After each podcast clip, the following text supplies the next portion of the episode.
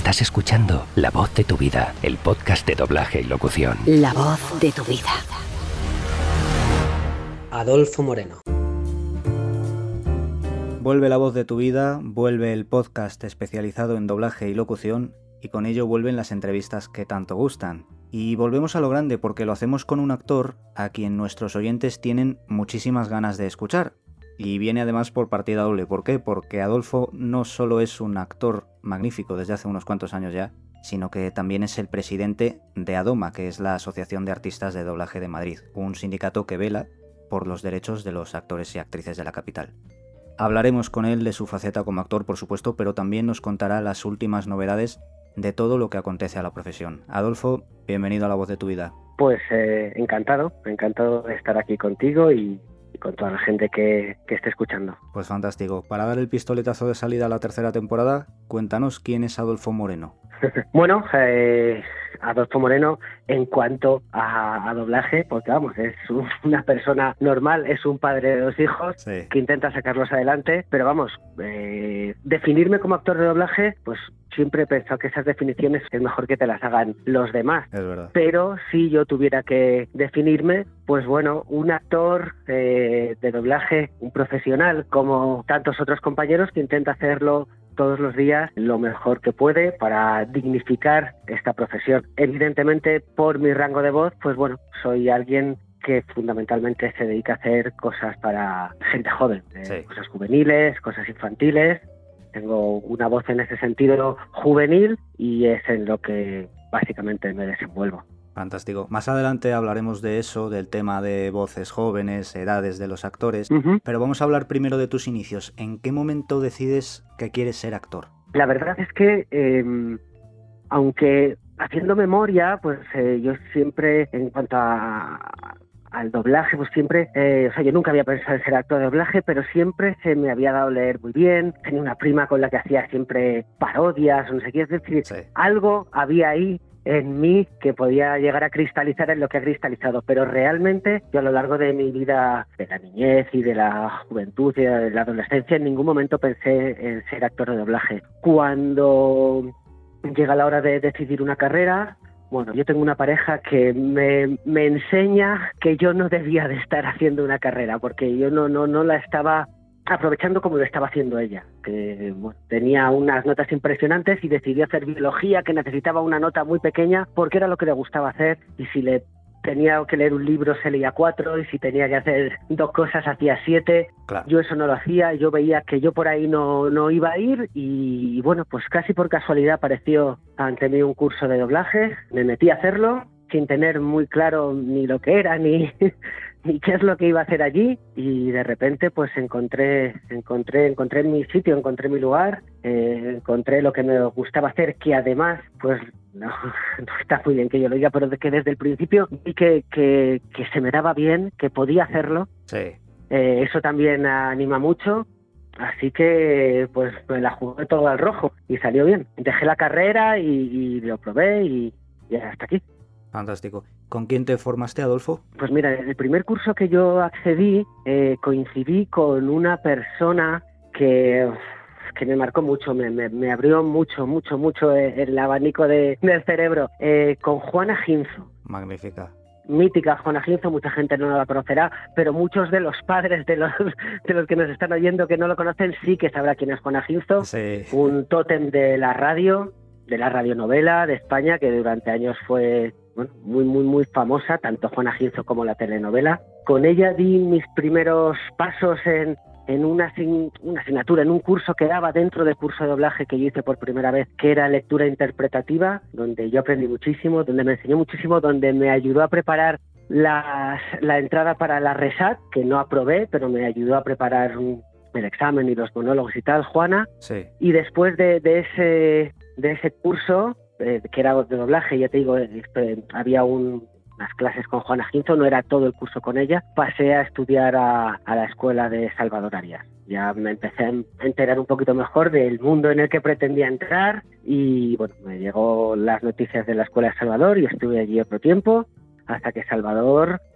yo creo que, bueno, pues viéndome que tenía posibilidades, un día me dijo, vente aquí todas las veces que quieras, pero ya no hace falta que me pagues. Era un poco su manera de decirte, pues ya estás, a buscar suerte, porque claro, tú te quedabas un rato sin pagar, pero llega un momento en que decías, bueno, me tengo que ir de aquí, yo no puedo estar aquí sin, sin pagar. Y, y bueno, pues hice una prueba, un par de pruebas y, y nada, ya a los pocas semanas me llamó Víctor Agramunt, a quien también le agradezco siempre las entrevistas bueno, la oportunidad que me dio, porque después de darme tres takes la primera vez que hice una prueba con él, a las dos semanas me dio un protagonista de ciento y pico takes, o sea que, fue tremendo. Ya ves. Oye, decías que, eh, modestamente decías que se te dio bien desde el principio, te veías cómodo, pero claro, uno lo ve y piensa que con maestros así como Juana Ginzo y como Salvador Arias, me imagino que tiene que ser un lujo aprender a su lado. Pues eh, desde luego, ya te digo que tanto, tanto Salvador como Juana eh, en especial Juana, la verdad, bueno, fueron personas que, oh, que me ayudaron, que me ayudaron un montón, tanto a aprender como a confiar en, mis posibilidades. Eh, como, como bueno, como simplemente es que escuchándoles eh, interpretar un texto, leer cualquier cosa. Es que con Juana yo me, me moría de gusto leyendo una noticia del periódico, te lo digo de verdad. Claro. Eh, y, y, alguna vez hacíamos esos ejercicios. Vamos a intentar darle un poco de, de emoción, no sé qué, a una, a una noticia de un periódico, un poquito, ¿sabes? Jugábamos a eso y la verdad es que era una, una gozada, una gozada. Claro, eso yo pienso que está bien porque, oye, el doblaje es, eh, la técnica es la sincronía, pero detrás de todo eso hay un trabajo de la lectura en voz alta, la interpretación, hay muchísimo más que, que parece que no existe porque el aficionado no lo ve, mm. pero que está ahí. Sí, bueno, yo, yo a todas las personas que preguntan, oye, ¿qué hay que hacer? Yo quiero, no sé qué, no sé cuántos, yo tengo una voz muy bonita o me dicen que tengo una voz, mira chico, eh,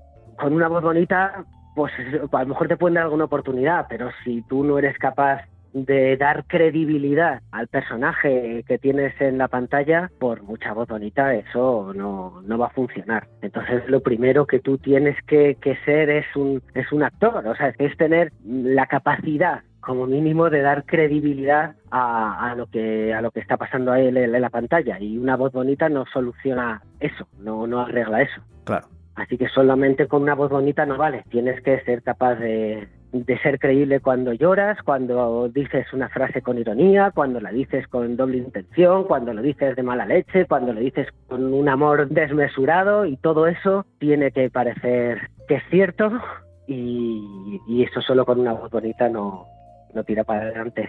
Está claro. Oye, Adolfo, vamos a dar un salto en el tiempo. ¿Cómo llegas a la Junta de Adoma? Llego a la Junta de Adoma posiblemente porque muchas veces no soy capaz de decir que no a las cosas, pero, pero no. Eh, realmente llego a la Junta de Adoma porque, porque quería, hacer, quería hacer algo.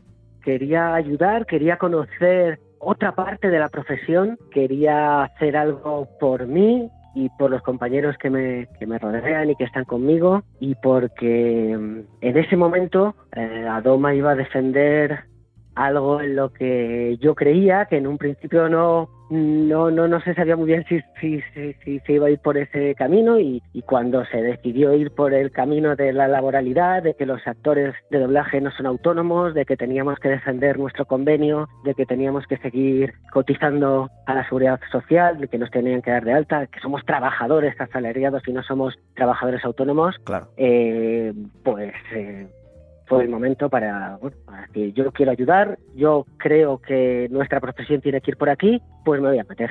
Y me metí en, en, en, una junta.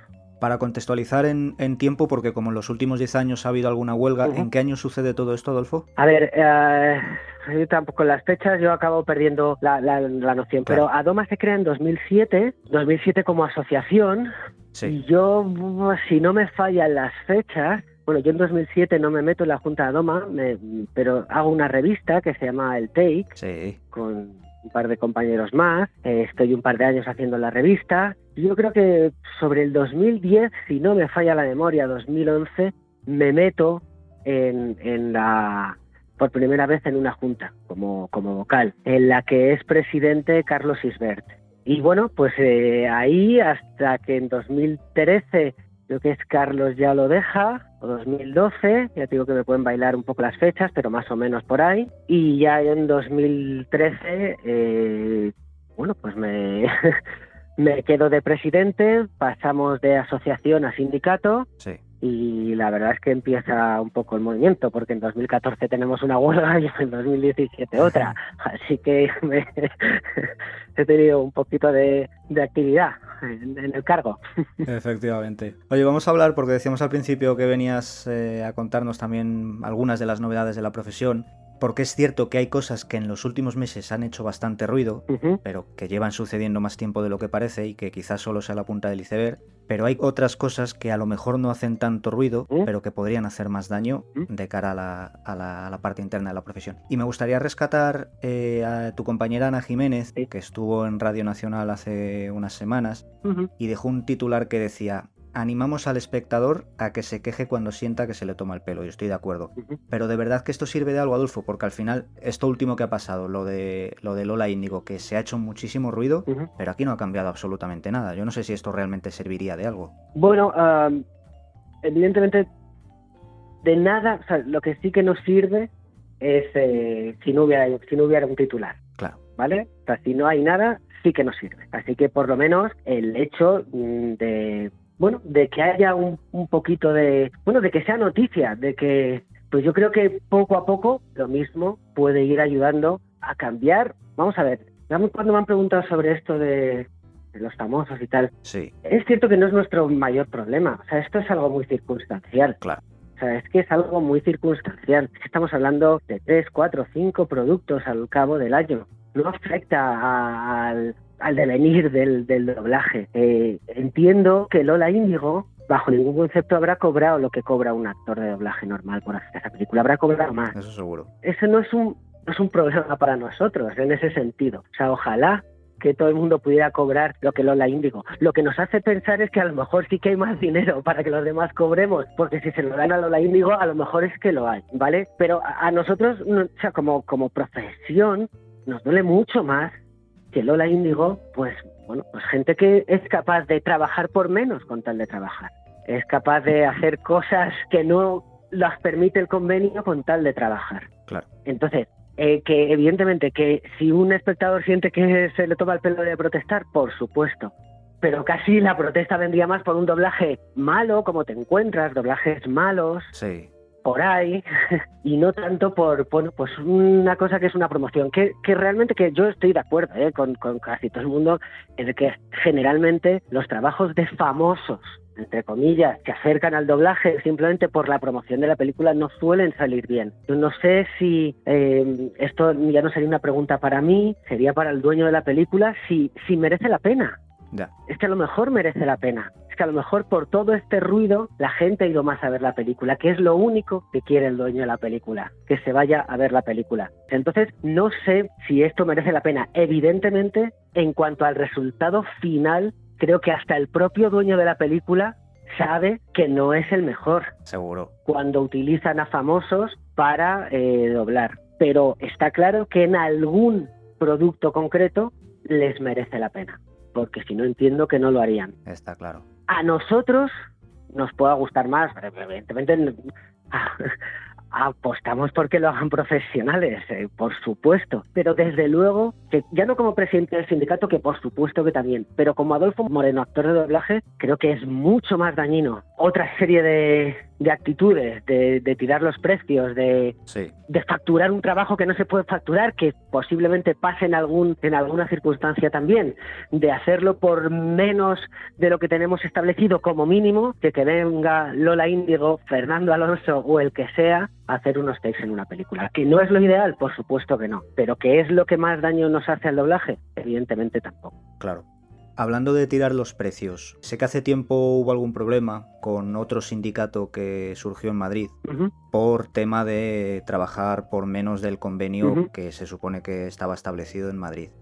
¿Esto a día de hoy en qué punto está? Porque claro, esto es una de las cosas que sí pueden hacer mucho daño, que si yo te cobro más barato, pues le quito el trabajo, a mi juicio, de forma desleal.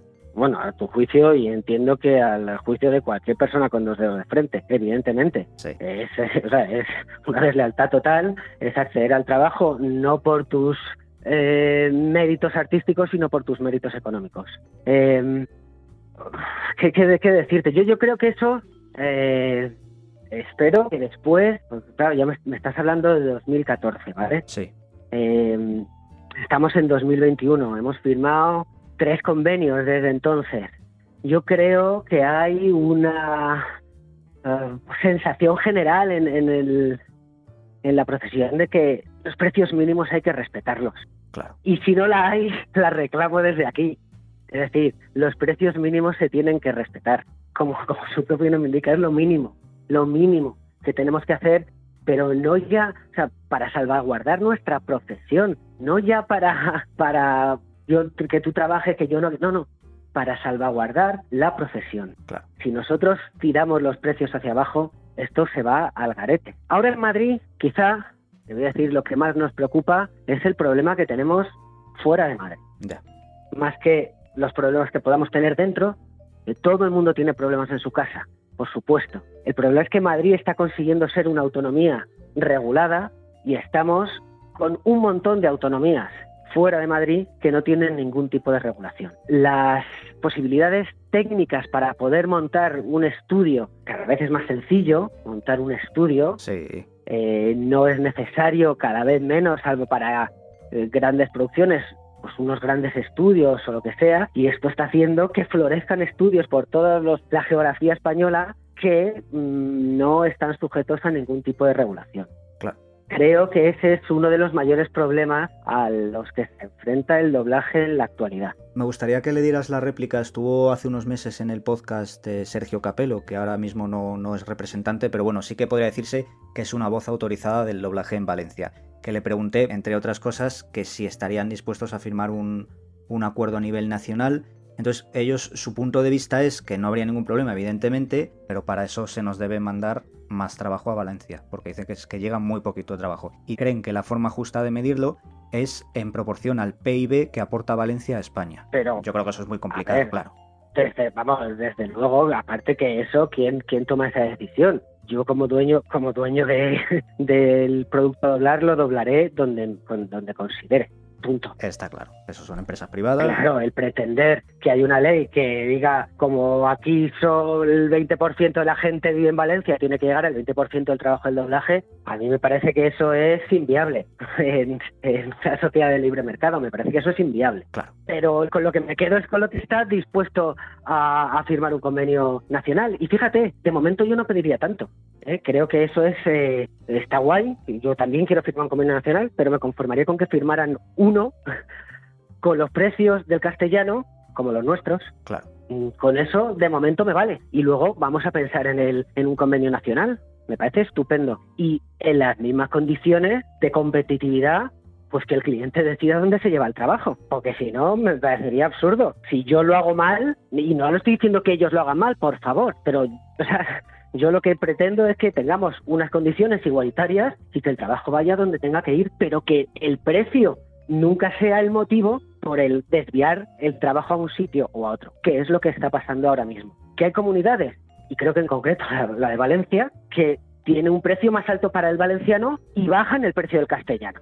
Ya, Y eso pasa en más de una comunidad. Si eso no es una competencia desleal, ya. la cuestión es esa. La cuestión es que deberíamos competir en igualdad de condiciones. Claro. Oye, que me dices que Valencia firma un convenio autonómico un poquito más bajo, porque allí la renta per cápita es un poquito menor. Venga, ¿dónde hay que firmar? Que lo hagan, que lo hagan. Pues ya está. Pero el desvarío de precios que hay ahora mismo en según qué comunidad autónoma respecto de Madrid e incluso de Barcelona, que también tienen ahí problemas con su convenio, pero incluso de Barcelona es abismal. Y Madrid y Barcelona están casi casi con precios de hace 20 años. Sí. ¿vale? Así que no, no podemos decir que el doblaje es caro, porque está cobrándolo casi igual que hace 20 años. Aquí en Madrid hemos conseguido subirlo un poquito en los últimos 7 años, pero estamos cobrando muy poco. O bueno, no sé muy, mucho o poco, estamos cobrando casi lo mismo que hace 20 años. Y creo que ese es un, un dato interesante. Desde luego que sí. Entonces, a las, a las comunidades les de, y encima a las comunidades que tienen idioma propio, pues les diría, oye, el castellano, eh, pues al precio que esté en el sitio donde esté regular. Y el sitio donde está regular es en Madrid. Y luego con vuestro idioma, pues haced lo que consideréis oportuno. Está claro, ahí no hay competencia. Claro, ahí no hay competencia, pero estamos haciendo una competencia con el castellano que al final acaba repercutiendo en mal, en mal para todos, para ellos y para nosotros. Sí. Si por hacer el trabajo ellos más a menor precio nos obligan a nosotros a bajarlo, cosa que no va a pasar. Pero, ¿qué pasaría? ¿Ellos lo, lo harían más bajo todavía? ¿A dónde llegamos con eso? Yo creo que, que las, las, las ganas de uno es que te valoren igual que el de al lado. Estoy de acuerdo. Es que quieras cobrar lo mismo que el de al lado. Es que digas, yo soy igual de bueno que el de al lado. Porque voy a cobrar menos. Estoy de acuerdo, Adolfo. Luego hay otro tema que no me gustaría que se me escapara. El hecho de que si tú eres un actor negro te tiene que doblar un negro, si eres gay te tiene que doblar un gay, y si eres transexual te tiene que doblar un transexual. Y si no, pues ya te redoblará más adelante. Y estos tres casos no son tres supuestos, sino son tres hechos que han sucedido así. Mi pregunta es, ¿cuál crees que es el límite, Adolfo? Eh, pues es que a- ahora mismo te diría que el límite es el delirio. Sí, porque porque me parece delirante todo todo todo lo que está pasando me parece delirante y no porque me parezca mal que haya un negro que dobla a un negro no, no, para nada. o que un transexual no me parece mal ¿eh? me parece me parecería muy bien en cuanto los haya Eh, y cuando los haya pues oye pues si hay un cliente que quiere que esté negro pues pues estupendo Eh, pero lo que tendría que haber más que un negro un homosexual un chino un cojo o lo que sea es Sí. un profesional. Y entonces, por el hecho de que, habe- de que doble un transexual a un transexual, están llamando a alguien que no es un profesional. Claro. Entonces, yo no, no, no sé, eh, no sé en qué cabeza cabe que eso es un trabajo bien hecho. La verdad, es que no lo puedo entender. Es que, eh, es que Tom Hanks no podía haber hecho a Forrest Gump. Claro. Es absurdo. Eh, evidentemente no voy a entrar en que somos actores, que por supuesto, Os transformáis en lo que no sois, claro. es que esa es nuestra labor. Claro. dar credibilidad a lo que no somos. Claro, que parezca que seamos X cuando no lo somos, porque ningún actor es como es en pantalla, por definición. Entonces, eh, pues me parece absurdo, me parece una moda que no sé, realmente no soy capaz de, de calibrar. Me gustaría pensar que como las cosas no van a salir bien ¿vale? Como no se va a poder doblar a un transexual por un transexual si ese transexual no es un actor de doblaje o no es un actor, eh, creo que acabarán desistiendo. Claro. Pero también es cierto que, que también tenemos, aparte con esto, pues con el tema de la edad o con el tema de los niños, pues en principio también acabarán desistiendo de que doblen niños a niños, porque para mí, yo honestamente creo que no es necesario No, para nada. Que en doblaje haya niños trabajando. Me estoy convencido de que no es necesario. O sea, yo entiendo que en una película, que en una obra de teatro, tú necesitas contar una historia y necesitas un niño de 12 años, pues tendrás que contar con un niño de 12 años y arreglar todos los problemas legales que eso deriva para que pueda ser tu película. Lo puedo entender. No es lo ideal que los niños de 12 años trabajen, pero lo puedo entender. Pero en doblaje eso lo puede hacer una mujer. Lo puedo hacer yo. Pues claro. en algún caso. Eh, y por lo tanto, no es necesario. Pero, oye, pues de repente hay algún cliente que es que me suena mejor un niño, que encima es mentira, porque suenan tan distintos Sí. que yo creo, para mi gusto, ¿eh? que para eso están gustos, para mi gusto, rompe con toda lo- la homogeneidad del doblaje hecho por los profesionales. Sí. No entro a valorar si está mejor, peor, si está más natural, menos natural, no lo sé. Eso ya es cuestión de gustos. Pero lo que sí tengo claro es que mm, no, no, no casa con todo lo demás. Y a mí se me hace extraño. Que también hay niños que doblan ahora y que son fantásticos, ¿eh? Ni mucho menos, claro. Fantásticos, maravillosos. Pero ¿cómo no están jugando? Claro. Pero ¿cómo no están jugando por las tardes en casa? ¿Sabes? Pero bueno, eso ya tampoco me, me quiero meter, eso es una opinión personal, ¿vale? Pero que venía a colación de que de repente hay alguien de ahí arriba que dice, pues ahora con niños, ahora con eh, transexuales, ahora con negros, ahora con no sé qué, y, y dando una sensación de que esta profesión se hace con dos de pipas, Ya. de que cualquiera puede venir aquí y, y se puede poner a doblar, y, y- y no es así, o sea, no es así, pa- para nada. Entonces hay veces que parece que esto se hace, oye, no sé qué, oye, ir a la luna, queremos que vaya un gitano. Bueno, es que no hay gitanos astronautas. Bueno, que se suba y ya le vamos enseñando los botones. Sí. Por favor, necesitará una preparación. Pues hombre, nosotros no somos astronautas, faltaría más, pero viene a ser lo mismo. Sí, sí, sí, sí. ¿Tú quieres que doble? Pues fórmale. Está claro. Pero aquí no se puede venir a una sala de doblaje y decir, bueno, pues mira, esto es un micrófono, esto es un guion y ya verás que vamos a hacer esto. No, no. Y hay veces que está pasando. Eh, yo creo, honestamente que se equivocan.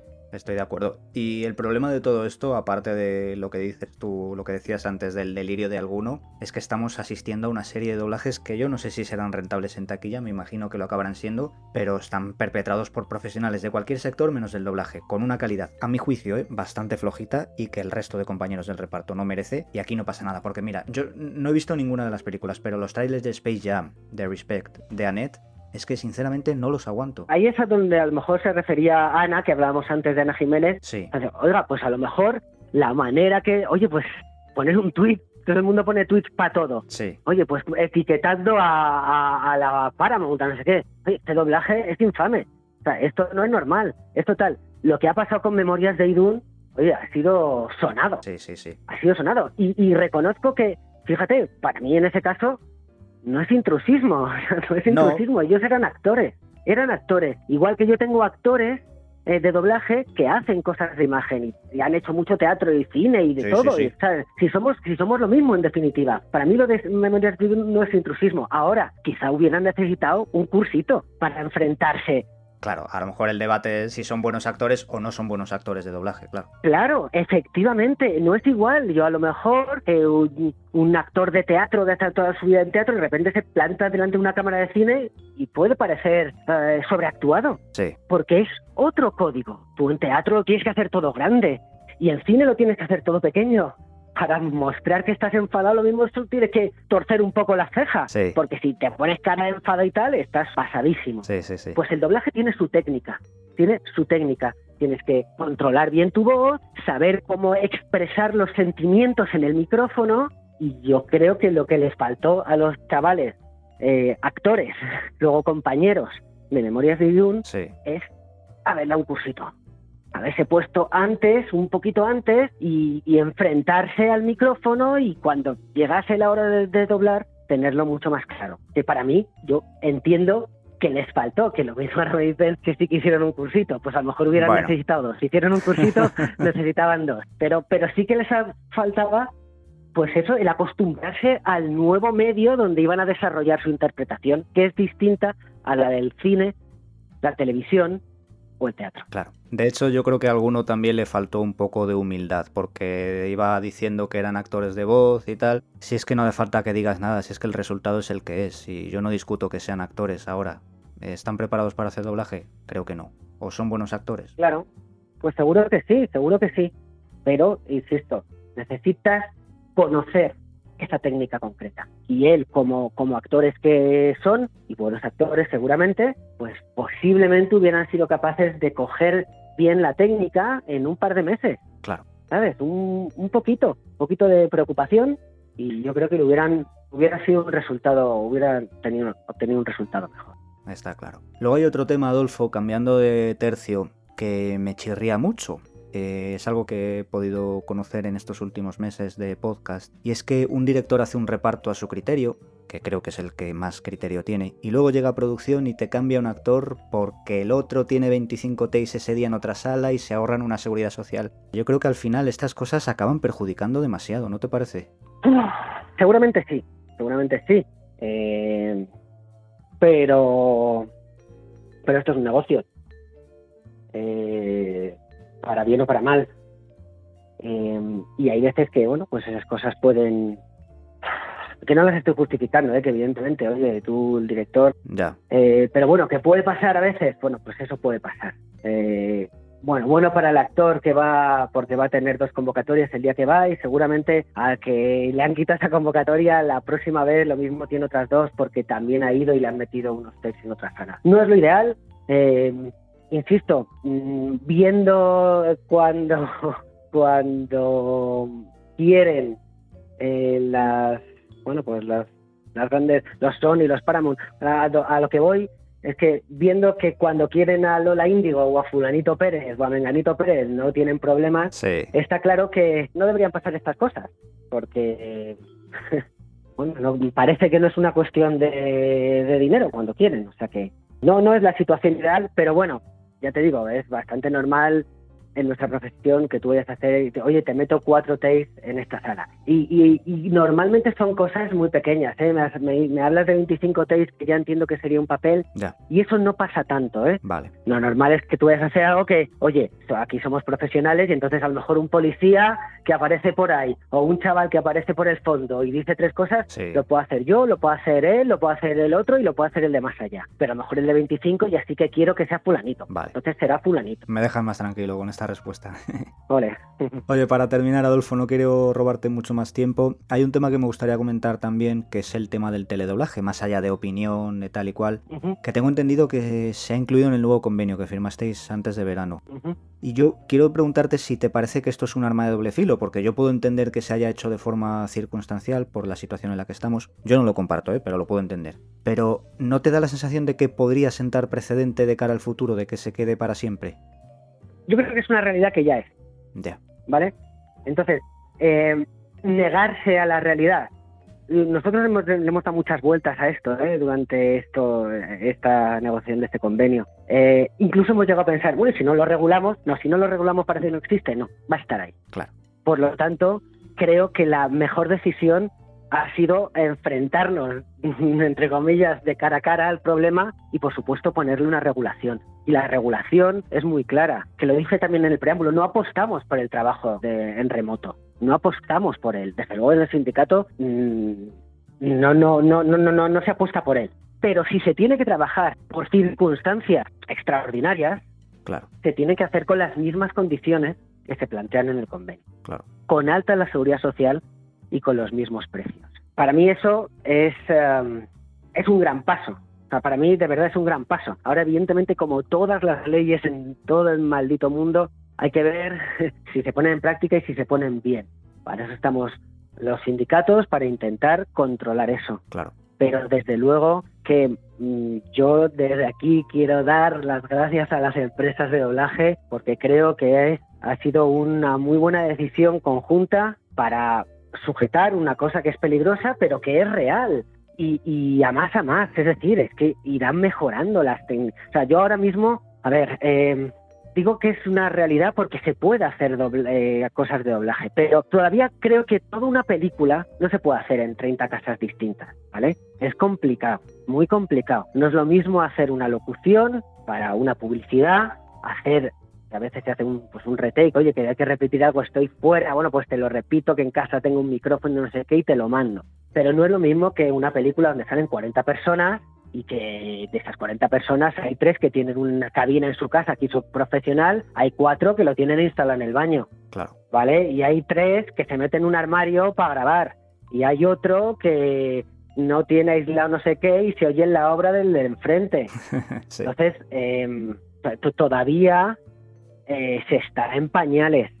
Y yo creo, eh, esto que venga algún estudio y me lo desmienta, que posiblemente serían capaces de hacerlo, pero creo que ahora mismo genera demasiadas dificultades técnicas el hecho de hacer una película o un capítulo de una serie entero en casa con diferentes actores porque no todos tienen el mismo sistema de aislamiento, ni el mismo micrófono, ni el mismo no sé qué, ni el mismo no sé cuántos, ni la misma capacidad técnica, ni de calidad de la grabación. Entonces eso es mucho más tiempo que que la gente vaya al estudio. Claro. Pero estoy casi seguro que dentro de 5, 10, 15, 20 años, no lo sé, la posibilidad de poder grabar cosas en casa con una calidad eh, muy buena eh, está cerca. Sí, sí, está claro. Y, lo, lo, que hay que hacer es tener eso regulado. Y desde luego defender, como nosotros defendemos, que nuestro trabajo es artístico y que necesitamos un director que nos guíe, que nos diga cómo son las cosas. Y necesitamos un técnico cerca. Yo, la verdad, creo que eso es primordial. Que se pueda hacer por una circunstancia excepcional desde casa, se podrá hacer. Pero que nuestro trabajo es el ir allí, es el estar en la sala, es el estar con el director, es el, desde luego, eh, es como hacer una obra de teatro desde casa, no es igual. Está claro. No es igual y el doblaje no va a ser igual y las sensaciones, los sentimientos no se van a transmitir igual estando en una sala con el director, con el técnico, con el ambiente, con el aura, con incluso con la tensión que se crea en esa sala, que estando en tu casa en pantuflas.